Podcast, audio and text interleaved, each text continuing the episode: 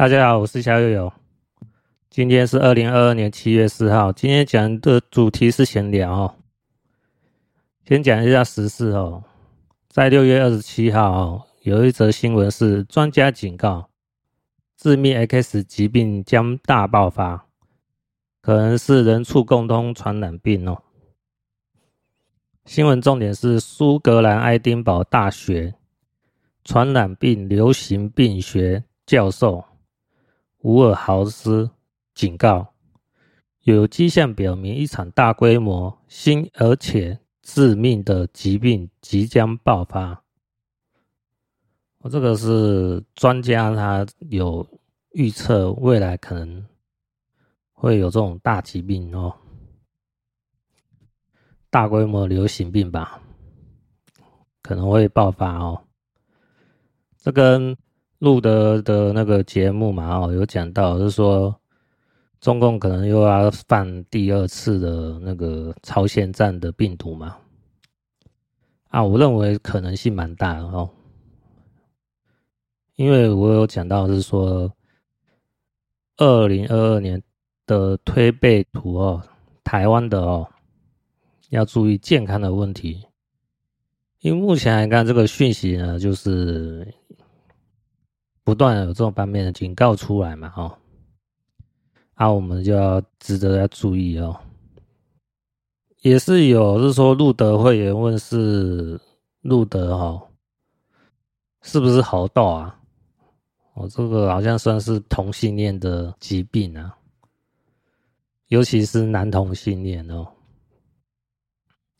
因为他们比较会那种干交啊，吼。不戴保险套啊，那种的危险性行为哦，啊，这种猴痘好像这种接触性感染很容易传播嘛。那录的是讲说，嗯，不是猴痘哦，因为猴痘它毕竟主要还是以接触性感染为主然后。我目前看到是接触性，而不像是说新冠病毒是这种飞沫传染嘛哦，差别还是差很大啊。所以说猴痘现在看是有几千例吧，四五千例吧哦，我印象中是这样子。全世界怎么看还是我觉得还是很有限的，我自己也是这么觉得的哦。虽然那个新闻哦沸沸扬扬的，就是讲就是说啊，这个猴痘的情况怎么样怎么样怎么样，可是跟这种新冠病毒的那种传染性来讲哦，还是差太多。一个是接触传染嘛哦，一个是空气传染嘛哦，两者传播速度还是差太多。所以我认为，可能猴痘是属于一种障眼法吧，哦，就是让人家想说，你你就只要注意到猴痘，但实际上背后可能潜在的另外一个病毒哦，蠢蠢欲动。安路德是有讲到是说，哦，就中共早就犯了，哦，之前也有也有提到过嘛，犯了嘛，哈。好像三月多的时候有提到过，说中共早就犯这种第二次超限战病毒，但是呢不成功，没有大爆发。所以说这种病毒哦，要把它传染开来哦，传播到全世界哦，还是要讲究所谓的天时地利人和哦，不是说一个病毒很危险，然后。它就会大爆发，不是哦。要是这样子的话，好像非洲什么奇怪的出血的病毒，要早就跑到全世界，对不对？实际上是没有嘛，是不是？越危险病毒呢，那它越难传播到全世界哦。嗯，有一定症状哦，不舒服，甚至痛苦，但是呢，又不会让人立刻挂掉的哦，这种。病毒呢，才比较容易传播出来，而且要空气传染。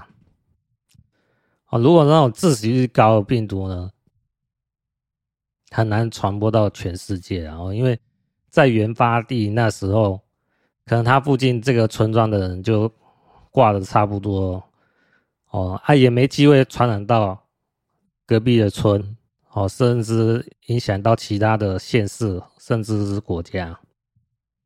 所以说，那种致死率高的病毒呢，很难说传播到全世界啊。而尤其现在的医疗发达嘛，哦，对健康的那种防卫意识呢也比较高嘛。所以说，这种病毒呢，哦，就真的是说，目前看就是新冠病毒真的很厉害哦，全球好几亿人中标嘛。我看新闻是说台湾。确诊累计有三百八十七万例嘛，啊，所以说这种传播性广，啊，这种病毒呢，真的是很难说会再出现哦。但是呢，人们往往就想说，啊，现在就有这种新冠病毒，就已经哦，让我们就是苦不堪言，是不是？哦，就是经济啊，还有生活上啊，哦，嗯，健康上啊，哦，都感到很大的不方便嘛，甚至威胁嘛，应该不会那么快又有另外一个病毒袭来嘛，对不对？就是人性嘛，哦，就会想说不会那么巧吧，哦。可是有一句成语讲的蛮好的哦，祸不单行嘛，对不对？这种事情呢，还是要有那种警觉意识哦，会比较好。那、我们就看会不会发生嘛，哦。我是讲是说，明年二零二三年嘛，哦，台湾要注意这种健康的问题哦。那再来就是。嗯，路德呢的节目呢，它标题是“因顶级专家提醒要应对疾病 A K 死的袭击，可能即将出现，意味着什么？”那路德也是有把他对那种中国病毒那种看法哦，也是再重述一遍，然后，然后只是说他讲到一些关键字哦，那是可能就是说呃，XI 病毒嘛哦，就是。就是习病毒嘛，对不对？好像他那个一讲到这个关键字哦，好像节目就立刻被卡掉哦，好像是因为是说那个 YouTube 演算法哦，侦测到一些可能关键字哦，节目就没办法继续录下去，好像是啊哈。所以说，呃，之后录的再去讲这个。专题哦，就是这个 A K 十疾病的时候呢，就不敢讲说这个是习病毒哦，讲成 A X I 病毒，所以说这个也算是说蛮有意思的哦。啊，这说真的，就看会不会发生嘛，哦，这个就是我们自己，也真的只能说做好心理准备嘛，哦。你不把中共灭掉，就是这个问题啊！你只能是说一直烦，可是你要想啊，防不胜防啊，对不对？哦，就像一个那个土匪流氓看着你家有钱，或是小偷看着你家有钱，哎，你不把小偷、土匪流氓抓起来，他就整天在你家旁边晃来晃去，是不是？就找机会嘛。那迟早就会被这个小偷、流氓、土匪，哦，趁你不注意的时候，攻到你家里面，把你的财物都夺走，甚至是伤害你的家人嘛，是不是？但问题是，目前的情况呢，就是美国的被动嘛，哦，美国还不是很愿意哦，说，哎，这个病毒呢，哦。新冠病毒呢，是来自于中国军方实验室。好，我讲的是说所谓美国政府的立场哦，因为基本上只要一宣布，基本上就是要开战了哈。那因为可能就是要考量到开战哦，中美开战的后果哦，影响太大，所以说迟迟不愿意说哦展开这个行动和宣告，那就变成我们就是呃吃瓜群众吧，哈，就是想说赶快开打啊，对不对？但是 啊，就是迟迟不开打嘛，哦，因为变成迟迟不开打，你就是看嘛，哦，这个。新冠病毒呢，在全球肆虐呢，还要死多少人哦？对不对？就是这些人就是祭品哦，就是灭掉中共的祭品，要死多少人哦？你美国才愿意行动嘛？对不对？这个目前就是这样看啊。他录的呢，他的那个想法呢，是希望是说台湾呢也要行动啊，哦。台湾说行动也是很有限呐哦，我觉得是说台湾要说做准备，可是台湾的准备呢，我都是觉得很搞笑啊！我我是看不出来有做什么样的准备啊。我讲的是军事上的准备啊。第一个哦，征兵制，你最起码一年以上嘛，可是现在是四个月嘛，哦，所以说。你征兵至四个月训练出来的士兵，能不能在战场上发挥作用，是一个很大的疑问哦。基本上我是不大认为有能发挥多少作用啊。哦，第二个，你就是全民的哦，这个准备防范的心态呢，我觉得大部分人还是很松懈哦，啊，觉得是说中共呢，然后。派军机老台啊，哦，或是做一些军事演习啊，哦，这个都是吓唬人的。中共不敢打台湾，不敢武力攻台，哦，所以说台湾人的那种想法，就是说过去几十年都被吓了很多啊，哦，早就已经吓到胆子很大了哦。其实不是胆子大哦，是已经麻痹了，哦。啊，就像放羊的小孩啊，说：“哎，有狼来了，狼来了。”第一次你可能会觉得觉得说狼来了，啊，讲了第二次狼来了，哎，怀疑一下，第三次狼来了，狼没来，还是没来，还是没来，讲了好多次还是没来，就就觉得说啊，这个狼是不会来的。哦，那变成是说，狼呢，就是等你。完全放松心态，没有警戒心的时候，那就真的来了。哦，狼可是很聪明的动物哦。我就是看这个情况嘛，是不是？讲到这，我就想到股海明灯。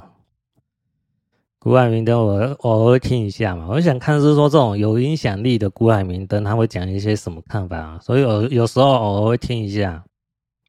好，听他拉了一下哦。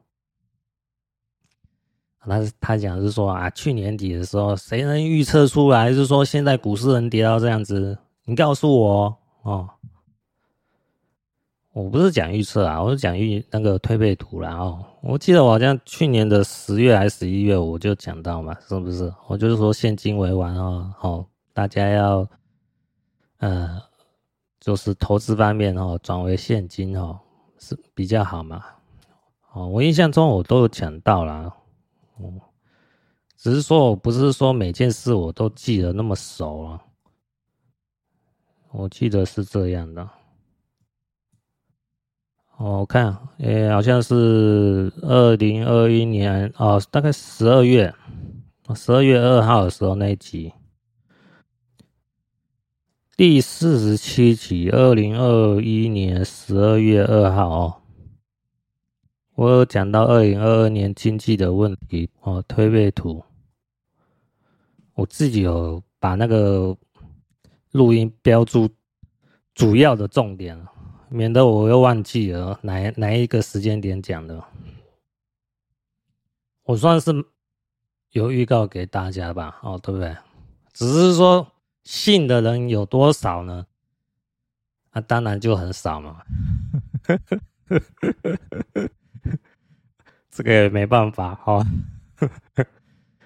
那所以这个就是注定一定会有一堆人赔钱嘛，对不对？一定是这样啊，是不是？反正大家就想说啊，这个推背图嘛，这个是算命的嘛，对不对啊？这个不见啊，这个大部分都糊弄人的嘛，是不是不准嘛？是不是啊？而且你逍遥也讲说啊，你逍遥说啊，就不见哎，这可能是一整年呢，还是说秋天才发生？你自己也没办法确定嘛，对不对？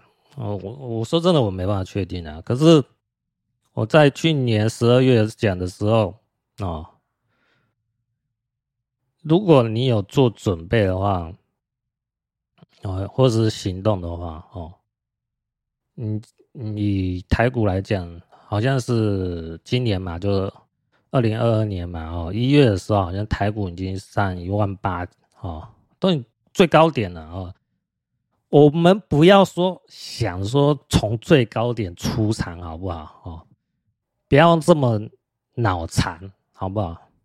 没有人能算的那么精准，就是最高点那一天就离开哦，然后转为现金哦。哎，你能做到，你牛，你厉害哦。可是那是 不切实际的哦。我觉得说从相对高点出场，你就很厉害了。嗯哦，那个就是所谓预测啊、预言啊，哈，可以看出它的价值在哪边啊。当然了，所谓讲预测预言的一大堆嘛，对不对？哦，那各有各的说法，你当然无所适适从嘛。所以这个就变成。最后就是看个人缘分嘛，是不是？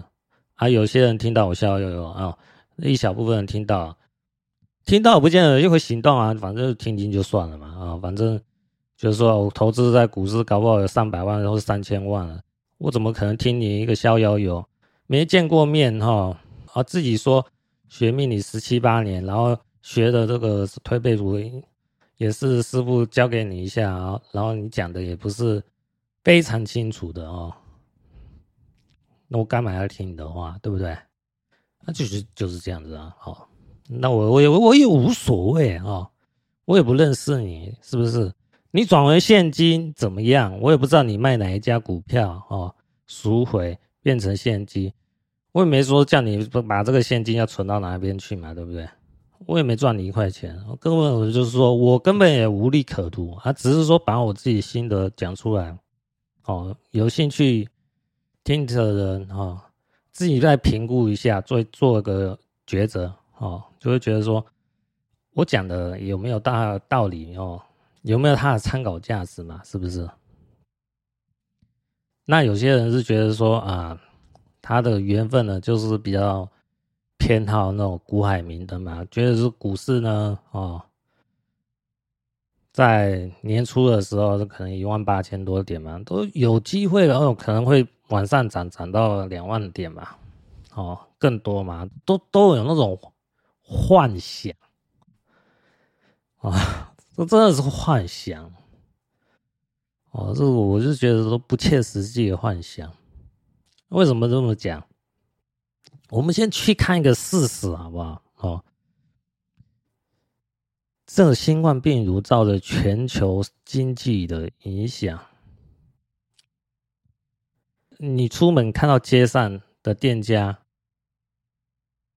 你不要告诉我你没有看到有店家关门的哦，就是关门大吉、倒闭的，做不下去了。你不要告诉我你都没有看到，你没有看到不是糊弄人吗？是不是受到经济影响的哦？餐饮业。哦，这种实体店面的受到冲击的，难道会少吗？是不是？哦，那你就觉得说啊，我们的经济都会蓬勃发展，那都是很有限的啦，是不是？我们要想啊，再就是说，呃，今年五月的时候，呃，四五月的时候，哦，台湾是疫情爆发嘛，哦，我们先不看台湾的话，哦。我们看其他全世界，哦，其他国家都有受到冲击和影响嘛？那、啊、你说他们经济会好到哪里去？基本上好不到哪里去嘛，对不对？因为各受到那种疫情的影响，经济活动力就下降嘛。只是说这个新冠病毒呢，哦，它的最后可能能评估打过疫苗以后，哦，它的致死率啊、重症率啊，可以有所下降。最后呢，赶呃就往那种共存方向走哦。那感觉那个经济上好像又恢复起来了，只是我们要去看嘛哦。你这种经济恢复起来，或是说经济还撑得住的话，以现在这个时间点往回看，现在是不是所谓的这种股市的高峰点？哦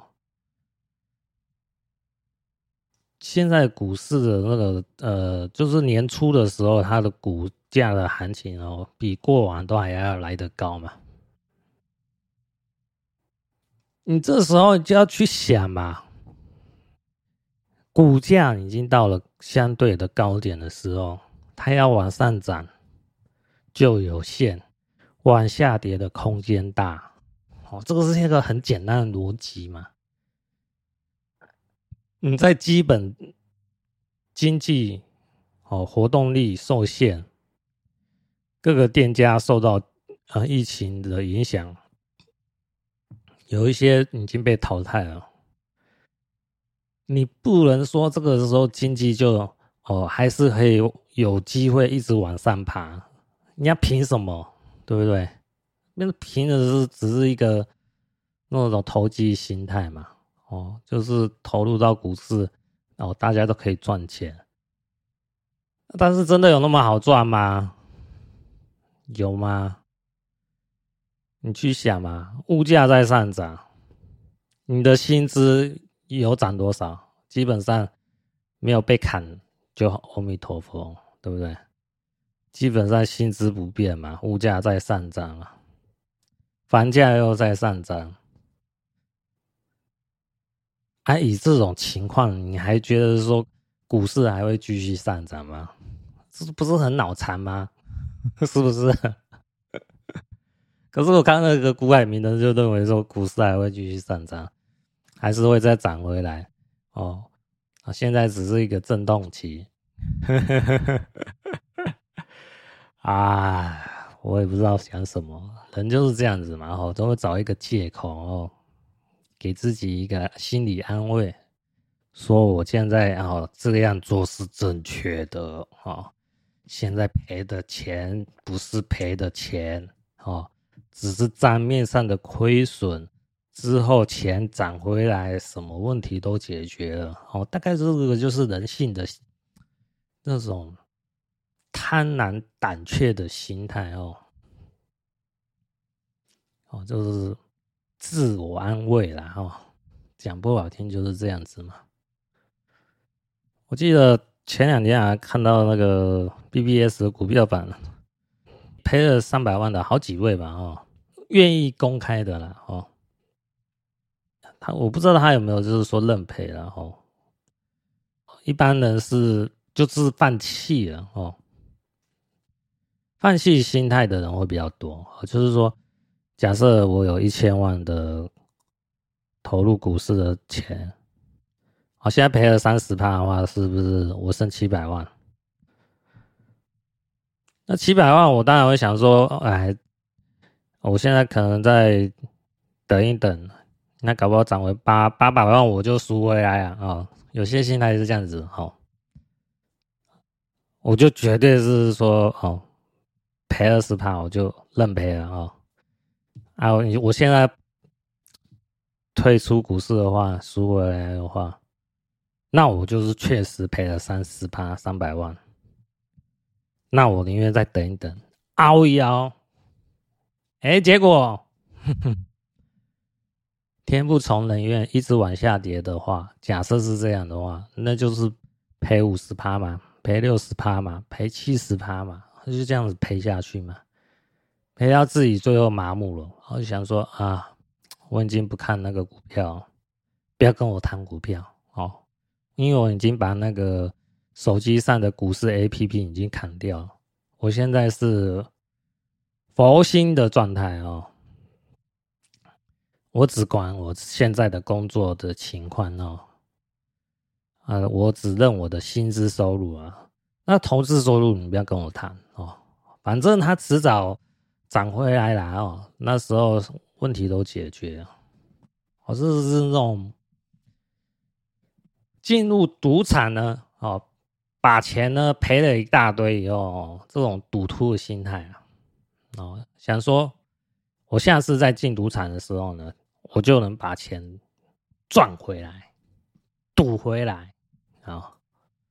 这个赌徒的心态啊，哦，因为就我研究投资投机，进入股市就是跟进入赌场没有两样啊。你没有那种严格的纪律哦，想说我是那种价值投资啊，然后看基本面啊，然后那种心态哦。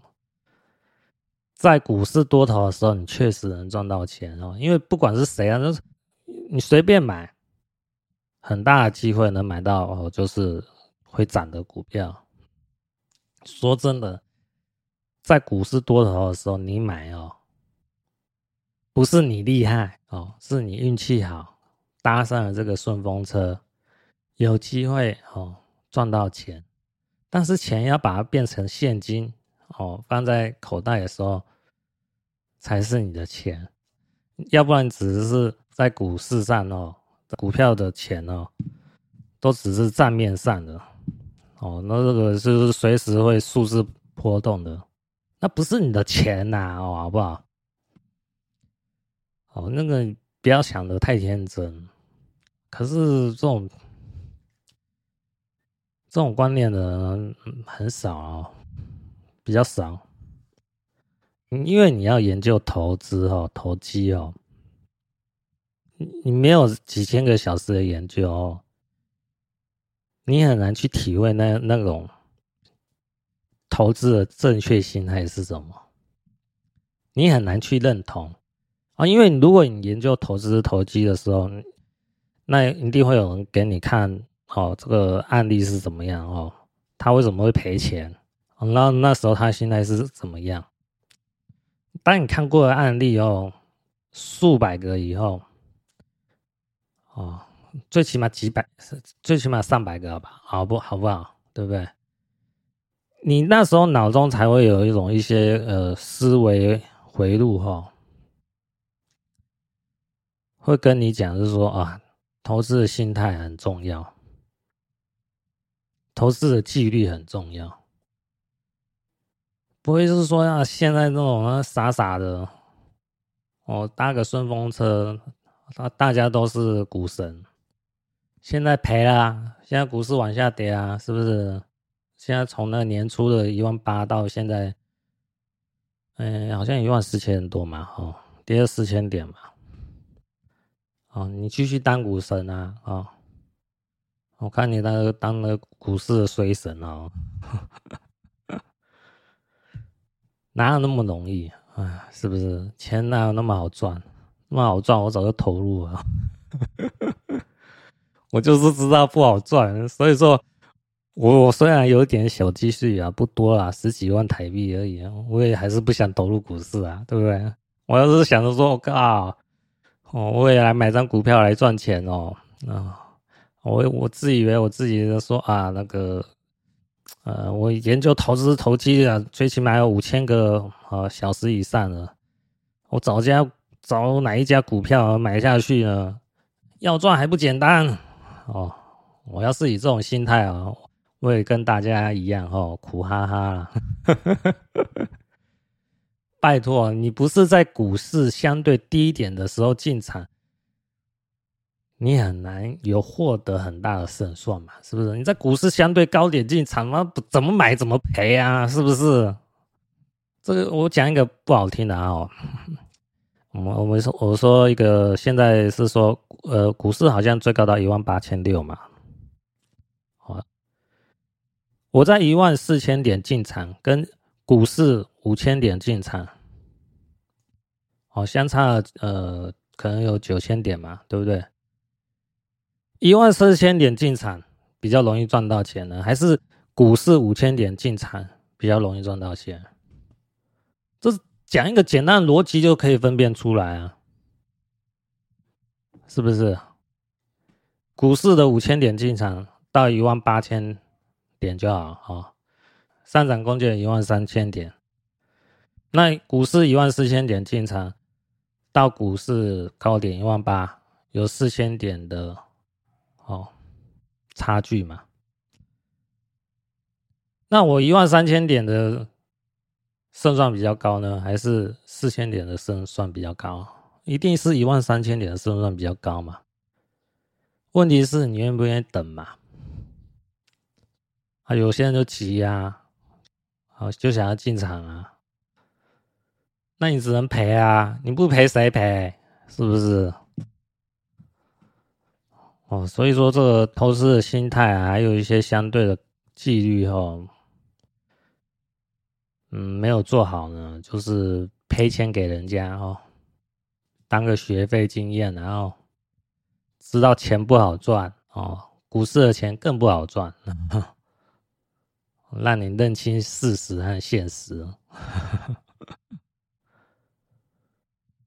好，继续讲下一个哦，就是说六月二十七号哦，就是北约秘书长哦，将快速反应部队翻七倍哦，增至三十万人以上哦。还有六月三十号，北约峰会通过新战略概念，首提中国野心和胁迫系统性挑战。哦，这两则新闻呢，就是讲到这个快速反应部队哦。快速反应部队，我看到维基百科它是这么讲哦，它简称 RRF 哦，讲的是哦，快速反应部队啊，能在极短时间范围内哦。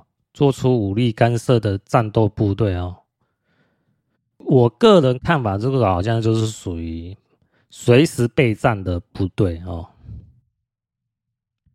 就叫快速反应部队。我个人认知啊，是这样子啊，好像是本来北约组织是快速反应部队，现有兵力是四万，扩增到近八倍哦，达到三十万人以上哦。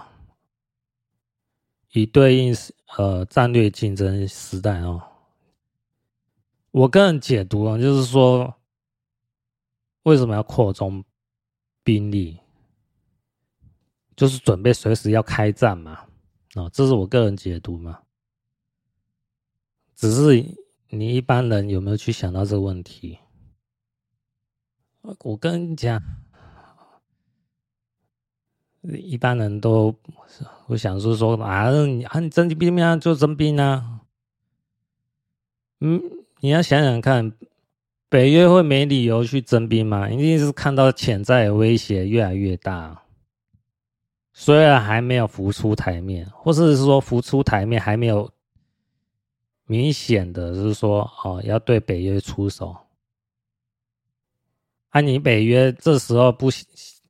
不赶快应对，是说哦，潜在或是明面上的威胁做好准备的话，那你被打爆嘛？哦，不像是说民进党政府说什么超前部署哦，讲的很好听，实际上等疫情爆发以后就是超前摆烂了。有没有做部署，大家都看得出来哦。要不然现在还会说台湾确诊累计到三百八十七万吗？你超前部署可以百部署到三百八十七万，哇，还真的蛮厉害。那当然，北约组织呢是比较有，其实我我认为这个都是反应太慢了。哦，这是因为是说俄乌战争以后。看这个战局呢，僵持不住，甚至呢，可能看到是说，普京有可能把战场扩大，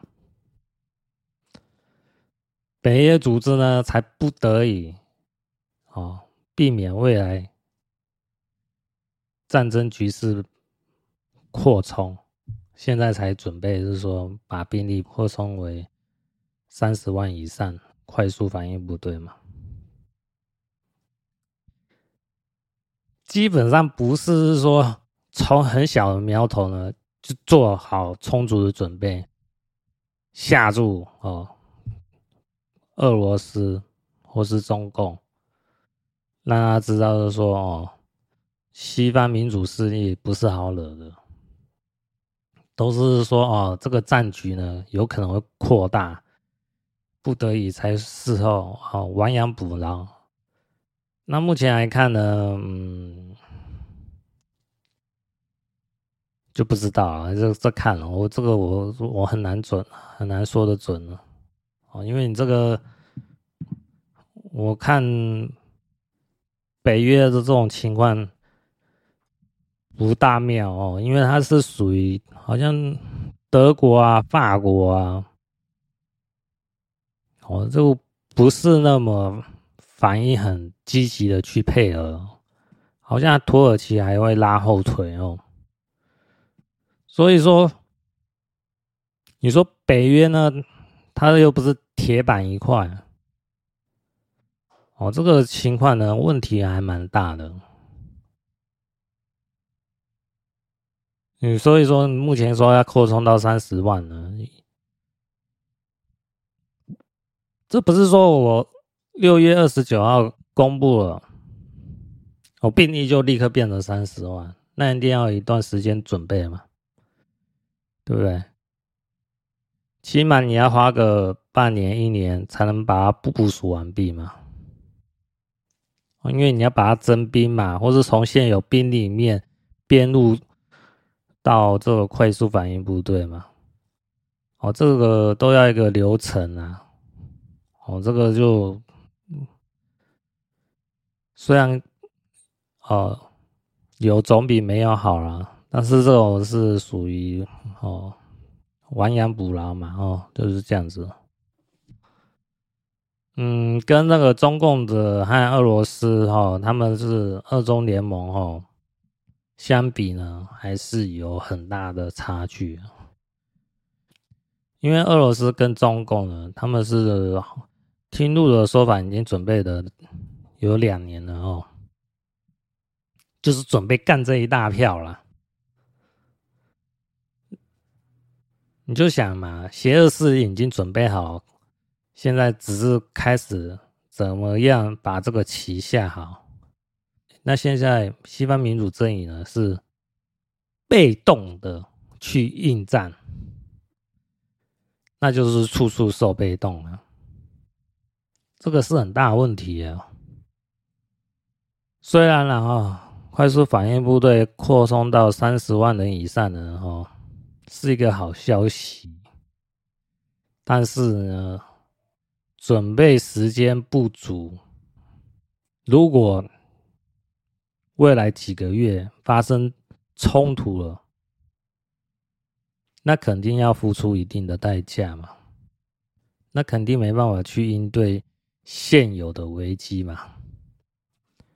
这是目前哦的顾虑哦，我是这样判断的哦，所以所以说我们目前 又看到是说北约组织又不是铁板一块哦，嗯，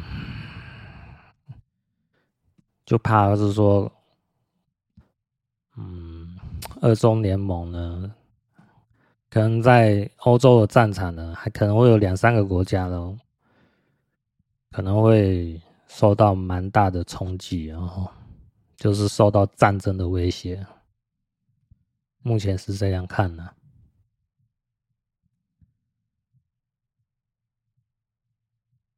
好，下一个话题哦，是呃七月三号的新闻嘛？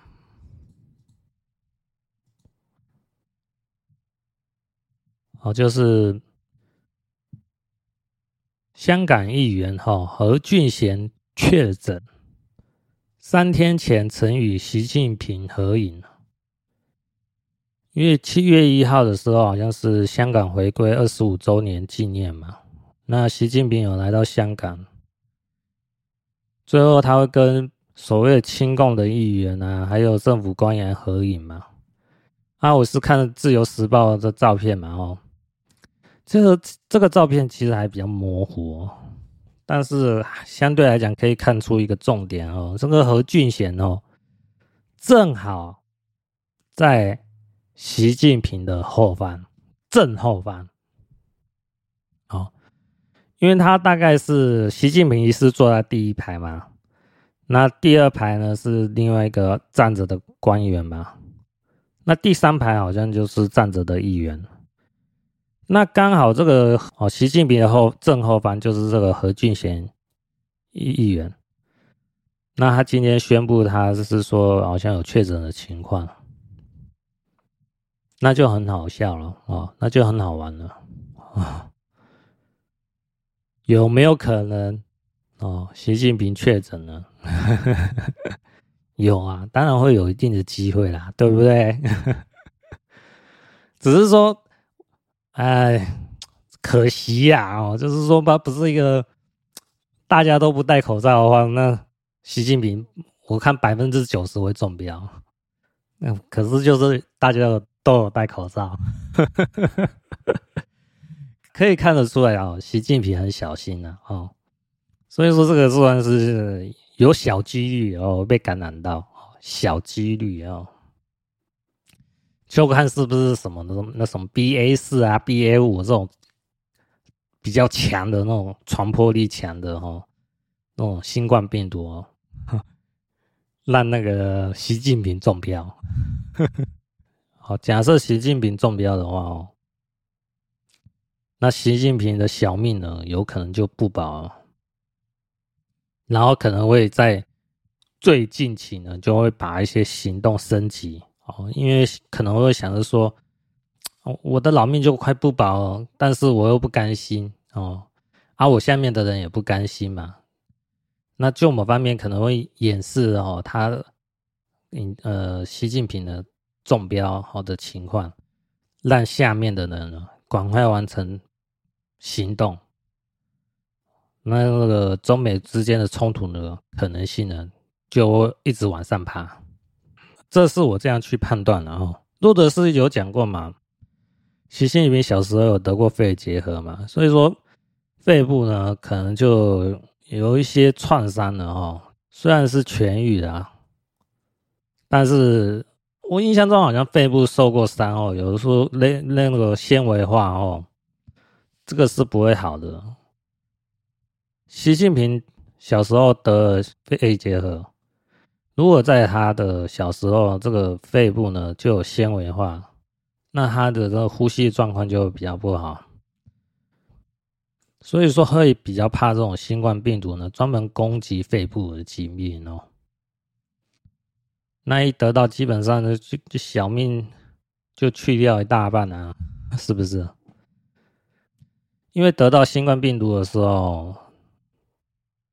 如果呃自身本来就有旧有的疾病哦，已经有一段时间了，这个可能会再复发，就会往坏的方向继续走哦，可能性会比较大啊，哦，这个是我这样去判断的。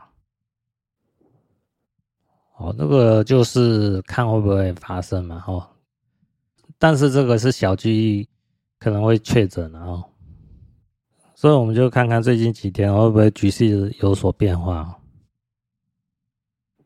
那我是有讲过，是说八月七号嘛，哦，立八月七号立立秋嘛，哦，那一天哦，就是秋天到，那时候嗯，冲突可能就白热化。啊，只是说现在是七月嘛，哈，七现在是七月四号嘛，还有一个月时间。看局势怎么发展了，这是最近几天我觉得比较重要的新闻和时事啊。好，那我继续讲下一个哦，就是说我这是我个人感觉的哦，潘多拉盒子。我觉得每个人都有一个潘多拉盒子哦，潘多拉盒子它引申了一个概念呢，我觉得还蛮重要。什么是潘多拉盒子？这是希腊神话呢，宙斯呢给潘多拉一个神秘的盒子哦，宙斯跟潘多拉讲呢，说哦，这个盒子绝对不可以开哦。但是潘多拉呢，呃，但是潘多拉哦，还是不敌好奇心的诱惑，偷偷的把这个神秘盒子打开。然后一打开以后，这个盒子里面许多不幸的事物啊，就从这盒子里面跑出来，扩散到全世界。好，这个不幸的事物有疾病啊、祸害啊和战争啊什么之类的。反正一些倒霉的事物呢，与本来呢是关在这个神秘盒子里面，就是因为潘多拉呢，因为好奇心呢，把它打开了。扩散到全世界哦，这是一个隐喻啊！哦，我个人认为这是一个隐喻啊。那维基百科里面讲到了哦，这潘多拉把盒子打开以后，原本宁静没有任何灾难动乱的世界呢，开始动荡不安起来哦。那潘多拉在慌忙中呢，赶紧把盒子盖住哦，结果盒子里面留着一个。没有飞出去，那个东西是什么？是希望哦，希望是没有飞出去啊。这个我前几天我就有想到，我们要去想哦，这个神秘盒子呢，关的是许多不幸的事物在里面，就是战争啊、疾病啊、哦、意外啊、灾难啊，哦，那希望也被关在里面。我们去想这个神秘盒子里面哦，绝大部分都是不好的东西啊，就有一个好东西在里面，合理吗？我觉得不合理。我认为呢，希望也是一个不幸的东西。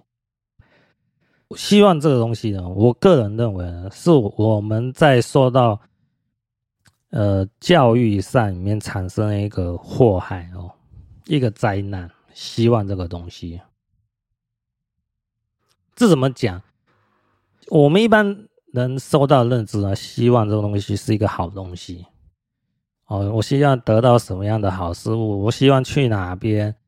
哦，我希望做什么事物能成功？哦，我希望呃开店做生意能赚钱。那我我们希望的东西都是一个好的东西嘛？我们绝对不会是说希望一个倒霉的灾难、意外发生在自己身上嘛？我们都是希望好的东西会发生在自己身上。人因为有这种希望呢，就会怀抱着这个希望往前进。但是往前进呢，不见得会有所行动，这是一个很大的问题哦。就是。我往前走，但是我不会说有所行动，对我所希望的事物有所行动。这这个就像是说，哎，我希望开店做生意，能赚到钱，那我就可能是说啊，我准备了呃一笔钱哦，一两百万哦，去租一个店面，然后。开始卖吃的怎么样？哦，那我就能赚到钱吗？肯定是希望嘛，哦，因为你自己也没有把握能不能赚到钱，哦，所以才会抱持一个所谓的希望嘛。这个时候，希望是一个很大的灾难哦，哦，这个这个是所谓的灾难。我讲我一个我二哥的例子哦，因为我二哥之前有去日本留学哦，那时候他可能可能有十几年前吧，还是二十年忘记了，那也是听我妈讲的。那我二哥呢，希望是说呃，在台湾开一个拉面店。那开拉面店，你要学怎么做拉面啊，对不对？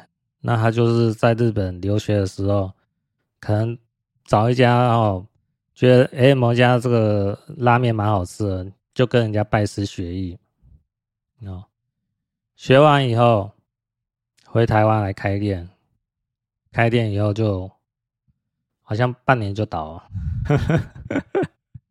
这个就是所谓的洗碗哦，希望能赚钱嘛，但是还是天不从人愿倒闭了。为什么？因为你的准备啊、有问题啊、我这是我去这种从这种片面去判断出来。我们去想哦，怎么样去做一个好吃的拉面是一个很关键的因素，是不是？对不对？那能做到一个好吃的拉面，就就代表就是说我这家店面就能赚钱吗？啊，不见得吗？为什么？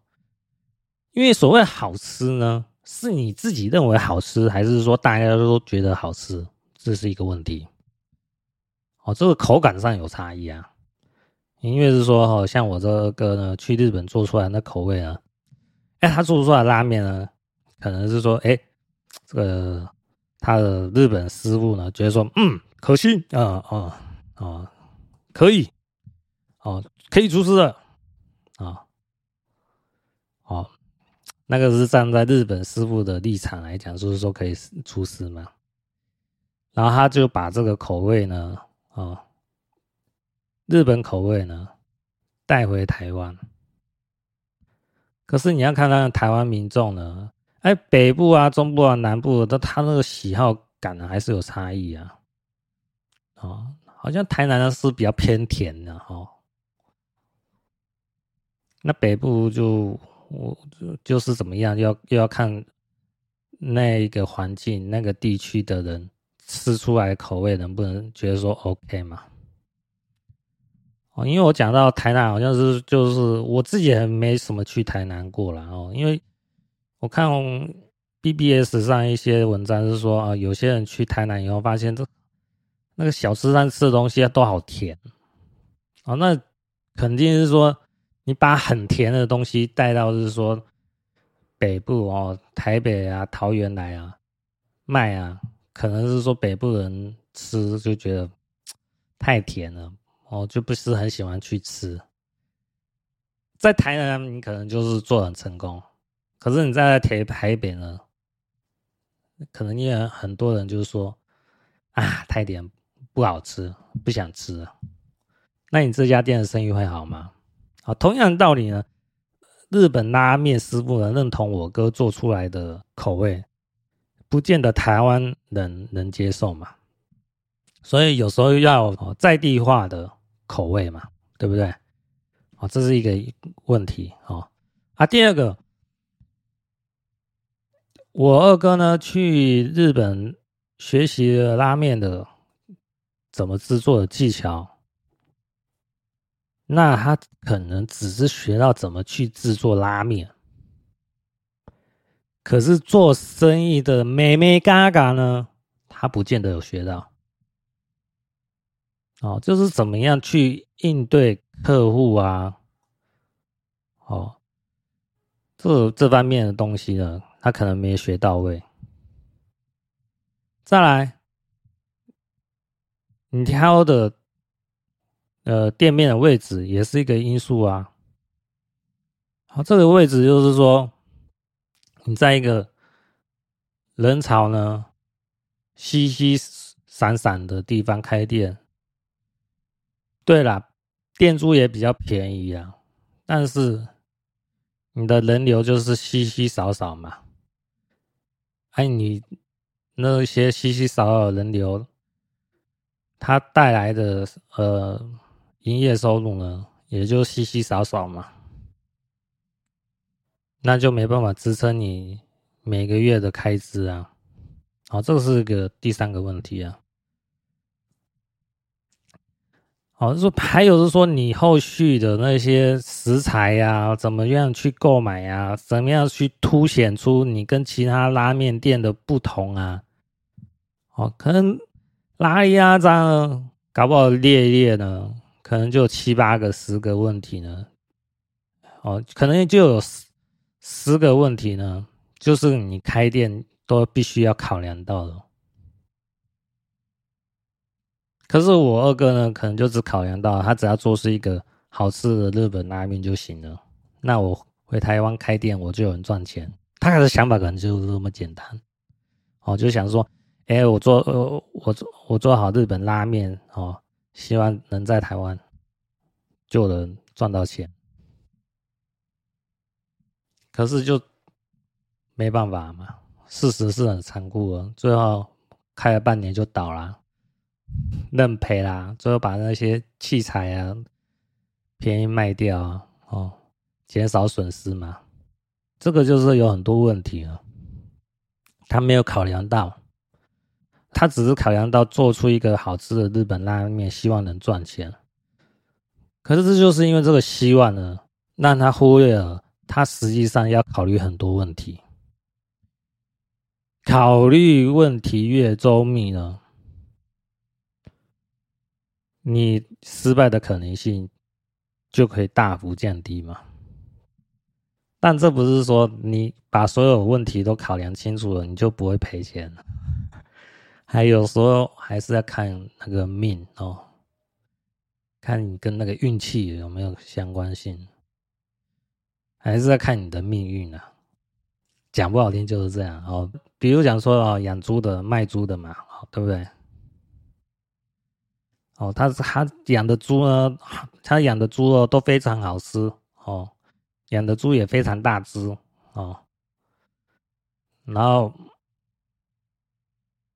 碰到某一年呢，还是倒闭了，为什么？哦，就好像是说。大概一二十年前有什么口蹄疫嘛？哦，碰到这种 疾病的袭击啊，他没有守住，哦，这个口蹄疫跑到这个养猪场了，他每只猪都中标，损失惨重，但他的积蓄呢都花费在这个养猪的事业上面，没有多余的积蓄呢应对这场疾病的袭击。支撑不了就倒闭了，这个就是所谓命运嘛。哦，一个突发的事件呢，就让这家店面呢就直接关掉了。哦，这个是在二零二零年哦，新冠病毒袭击哦，可以看到有些店面啊就受到新冠病毒的影响哦，没办法撑下去，就干脆直接倒闭了哦，关门大吉了。哦，这个就是命运，你不得不低头，不得不低头。有时候有些人，他可能开店做生意，他就只准备是说一个很简单的东西，东西品质也还可以，但是他就是能赚大钱。哦，就是在那个时间点。哦，竞争者少，然后在卖的地方哦，人流多，口碑传得快，哦，然后他就大发利市了。他也没想一大堆什么，像我刚才讲的什么口味呀，吼，还还有地点啊什么之类的，他可能都没有说想那么多啦。但就是因为他在无形当中呢，就站在那个对的地方。对的时间开始行销买卖做生意，他就发财了。这个就是人生中无奈啊！哦，对？这个有时候很难讲。啊，算命的好处呢，就是哎，看你你有没有这个本事嘛，对不对？你有这个本事你就赚钱啊！啊，你没这个本事。你，花了不少钱进去，就徒劳无功嘛。哦，最后就是等着你一场失败在你面前。我之前看过一个研究命理的人，他就抱怨是说，他之前做生意哦，找算命师说，哎，可以开店做生意赚钱，然后他就把钱呢。放心的去投入这场事业当中，最后赔钱了，倒闭了，然后怪这位算命师不准。这个呢，要我怎么讲？他找到不准的算命师啊，啊，他是这么认为啊，他就把责任呢都推到这位算命师身上，这样子对不对呢？嗯、就以他是消费者的意义上来讲是对的哦，但是就以一个呃做生意的人来讲，他是失败的。因为呢，能不能做生意成功呢？不是人家说你可能成功，你就做就做下去，你就能赚钱嘛，对不对？我算命师说你做生意就能赚钱，你就能赚钱吗？哎呀，没这个道理啊，好不好？你还是要看现实环境中有没有消费者买单嘛，是不是？哦，你不要把你所有的失败呢，哦，就是。推到算命师身上，这也是不切实际啊。顶多，啊，算命师算不准，你找他说啊，你说我这个做生意，哦，能赚钱，但是我赔钱了，你怎么讲？假设我是那个算命师啊，我就说，我大不了退钱回来还给你啊，对不对？可能在我的店面呢贴个牌子说。算命不准，退钱，哎，就是这样子啊，顶多就是这样子啊，要不然呢？是不是？然后你做生意赚钱，赚了几百万、三千万，你会分我一块钱吗？是不是？你顶多又来找我说到算命，再问事情，我我只是收取所谓服务费而已啊，对不对？哦，那有时候讲不好听就是这样子嘛。因为做生意赚钱的人，大部分人还是认为是说自己啊是自己功劳。哦，你这个算命师啊，啊就是锦上添花，哦，也只是讲讲几句好听的话。哦，我干嘛要给你钱，对不对？我干嘛要把我赚的钱分给你，是不是？人都很现实啊，就是这样。你自己都很现实了，你也不能怪算命师现实啊，是不是？顶多就是我算命不准，好啊，我收你三千块钱台币，我退你三千块钱台币，好不好？我五年前算你做生意哦会赚钱啊，结果五五年后你做生意失败了，你来找我，那我退你三千块钱嘛，对不对？讲不好听就是这样子啊，因为你自己也现实啊，你也不能怪别人也会现实啊，就就这样子啊，总不可能你你做生意赔一千万，我还赔你一千万呢，有这种道理吗？想要没有任何风险的做生意，天底下有这么好的事吗？当然没有啊，是不是？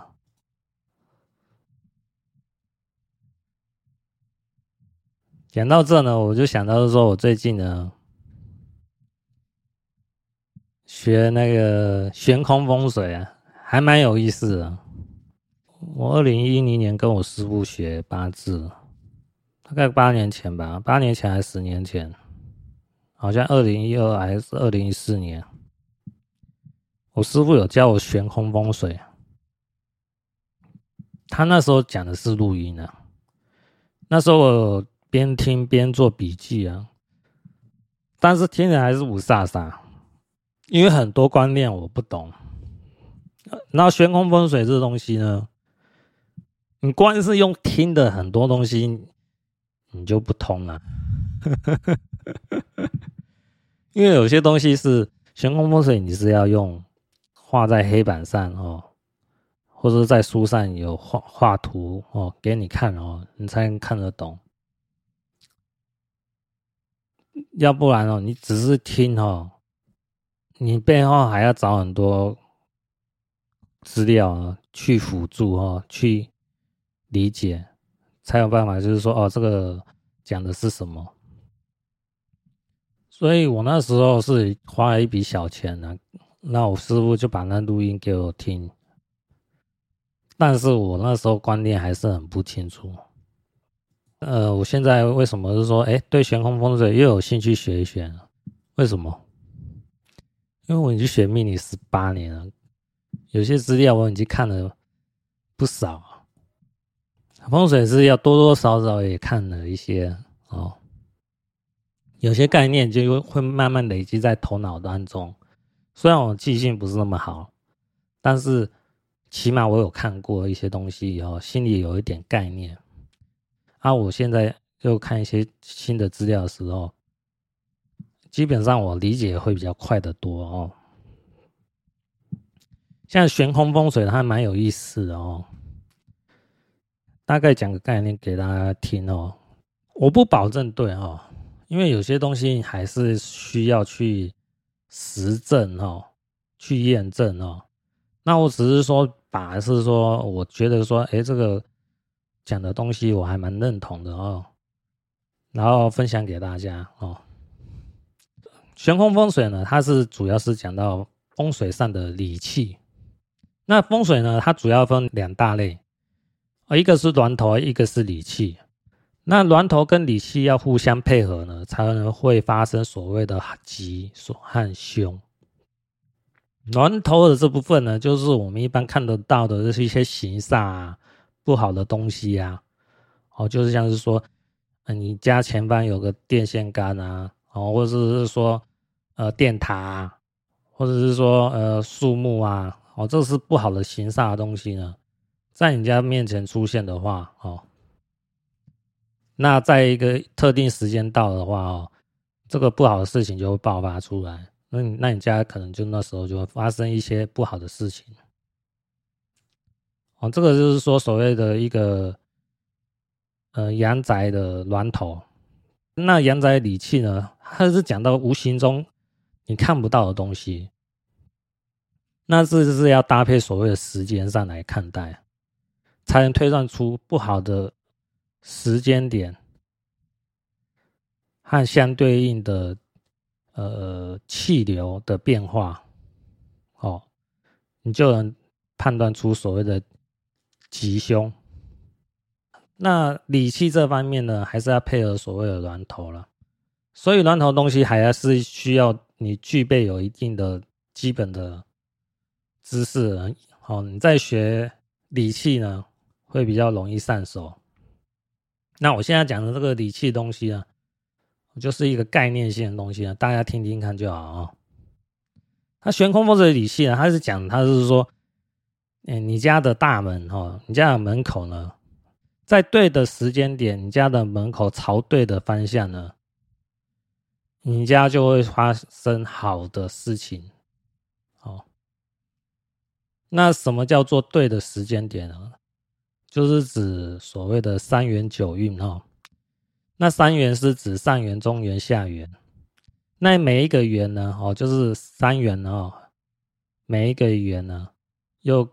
分三个运嘛，上元有三个运，中元有三个运，下元有三个运。那它分别是一运、二运、三运、四运、五运、六运、七运、八运、九运。一二三运是上元，四五六运是中元，七八九运是下元。这些东西是大家听听看就好。哦，那现在就是说所谓的现在是在八运嘛。就是二零零四年到二零二三年哦，是所谓的八运。八运它是艮卦的方向哦，因为我去记哦，八运呢，它是在艮卦的运哦，那艮卦的运呢，就是在东北方向，所以你家的门口如果是朝东北方向的话。哦，就是好事哦，你家会比较吉祥哦，如意的事情会发生。那所谓悬空风水呢，它是讲到是说你家里能不能收到好的气嘛，就是所谓的旺气嘛。哦，你家的门口能不能朝对对的方向就能收到了？那所谓对的方向啊，它的概念就是说，现在是八运嘛，到二零二三年以前都是八运。现在八运呢，东北方向呢，哦，你你家的门口是朝东北方向的话呢，那就是收到旺气，哦，就是好事会发生。那不是说只有一个方向就定死了，哦，因为悬空风水它讲究的是说，你九个方位哈，就是东西南北、东北、西北、东南、西南，哦。八个方位里面呢，有三个方位呢是好运气，五个方位呢是坏运气。只要你家是朝这三个好运气的方位的话，那就可以了哦。问题就少蛮多了。它的概念，它是你自己要先懂得后天八卦哦。后天八卦就是一坎、二坤、三震、四巽，哦，六乾、七兑。八艮九离，哦，当然你自己要在手上点哦，你才知道，哦，大家自己要上网去看呢，他一般来讲，我我自己去认知啊，哈，就是说用左手拇指来点嘛，就是点食指、中指和无名指这三个指头，那以不是以手掌哦，是点点手指哦，哦，啊，你看这。食指、中指还有无名指呢，总共会有九个格子嘛？哦，一一个是食指的第一指节嘛，那个十二指的第二指节嘛，食指的第三指节嘛，中指的第一指节，中指的第二指节，中指的第三指节嘛，无名指的第一指节，无名指的第二指节，无名指的第三指节嘛。然后你用左手的大拇指去点这方位图嘛，啊，你就把它对应到后天八卦图。你就知道它这个方位是怎么走。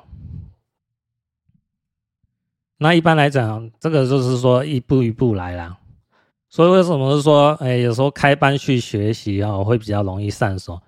所以老师就是在那个黑板上啊，他画给你看嘛，哦，然后你就就哦，有这图你就直接就理解了。哎，那你现在听听 Podcast 哦，这种录音你就听了会比较迷迷糊糊啊。啊，不过反正你就听听看就好了。回到刚才讲的哦，悬空风水呢，就是说在你现在的运呢，还有未来两个运呢，就是所谓好气的方位。也就是说，现在八运是所谓的旺气，九运呢是生气，一运呢是生气。所以说八运、九运、一运呢。这这三个方位呢，就是好气的方位啊，也就是说，八运是艮卦，是东北方向；九运呢是离卦，是南方向；一运呢是坎卦，哦，北方向。所以你家的门口呢，朝的三这三个方位呢，也就是说，东北方向、南的方向、北的方向。哦，就是可以收到好的气哦，这是一个最基本的概念呐。哦，那你在单运的那个运啊，也就是说，现在到二零二三年以前呢是八运呢，它这个旺气呢，就是收到吉气最旺的时候，赚钱最容易的时候。那也就是说，所谓的。九运呢，一运一运呢，它是生气，它不是旺气，它因为不是单运，就是说有吉祥的事情，有好事会发生，但不是最赚钱的运。最赚钱的运是旺气，就是单运。单运就是现在这个时间点到二零二三年之前的八运啊，它这个概念是这样子啊。你懂得这个以后，就有一个基本概念了。好，那讲到。下一个时间点嘛，就是九运嘛。九运是二零二四年嘛，以后嘛，到二零四三年。那九运的时候，就是你家的门口是朝正南的话，那就是旺气运。旺气运就是最赚钱的运了。哦，那个就是，如果是你家的房子是坐北朝南。哦，你家的门口就是朝南的方向的话，就很容易赚到钱了。哦，它的简单的基本概念是这样，二零二四年以后就是九运的时候，九运是旺气嘛，一运呢就是生气嘛，二运呢哦就是生气嘛，就也就是说一运坎卦北方是生气，二运坤卦哦西南方哦是生气，哦这三个方位呢。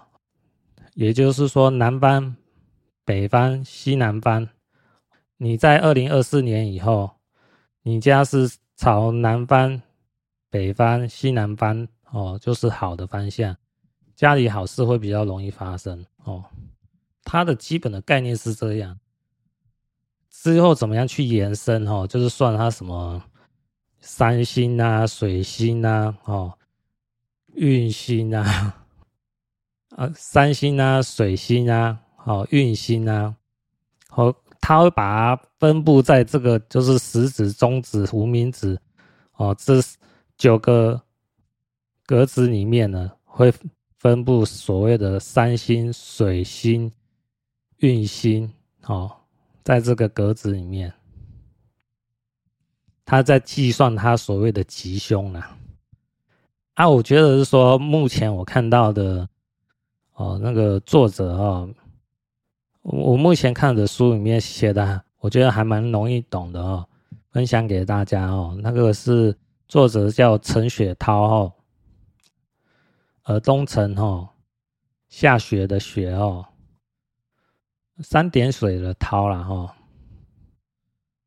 我现在看两本书哦，第一本是《阳宅星曜》啊，第二本是《胸中水镜录》啦。基本上我都把他的书买下来哦，买了八本了，有一本我目前买不到，好可惜哦。好，那那一本是好像是二零一五年出的，叫《入夜悬空》，他基本上是讲他这个陈雪涛这位风水师他怎么样布风水局的案例哦。这本书也比较贵啊，好像两千块台币，绝版。我想他是故意这样子啊，他是想说把他这本书的案例啊卖给有缘人啊。啊，我现在想买买不到啦，两千块我也是花得下手。啊，就是这样子啊。我觉得这位作者蛮肯讲一些风水的心得啊。我是觉得说看看起来蛮过瘾的啊，因为他讲蛮实在的话。现在看风水，你主要还是要看阳宅啦。现在看阴宅怎么看，对不对？阴宅你要去跑风水，你怎么跑，对不对？阴宅啊，在香港啊，还有台湾啊，呃，都不大鼓励土葬嘛，因为是地有限嘛，而且你还要去寻龙点穴，你怎么去找啊？然后要花个五年、十年功夫，你才能练好这个，找好阴宅的风水的哦，那个穴位，好好穴位嘛，对不对？阴宅不大实际哦，所以我觉得我是蛮认同这个看法。学阳宅呢，自己学得好呢，是好在哪边呢？哦，就是让自己让自己比较容易心想事成嘛，好事发生嘛，哦，当然不是说。哦，没钱的立刻变成有钱人，就是让自己的运气呢会比较好过。哦，这就是所谓他讲的那种这种不好风水呢，就心想事成。哦，是在这边，不是说所有的坏事都都消解于无形，是坏事呢会变小。哦，比如讲是说，哎，小明有个坐牢的官在呢，可能会坐个十年。哦。那不好风水局呢，搞不好变成八年还，哦或或者五年，就这样子。不是说本来要关十年的哦，变成不用关了啊、没那么厉害哦。风水可能就是让它减灾然后，让这个灾厄呢不要那么严重。但是要找到一个好的风水师帮你布好风水局，也要那个缘分、啊。哦，就我之前讲的，你要有福报的人才能找到比较好的风水师啊。这都是一个时间点问题啊！啊，我现在是看了阳宅星曜，还有胸中水进入哦，我觉得是说蛮有收获的，所以分享给大家哦，大家做个参考。好，今天就讲到这边，下集再见，各位拜拜。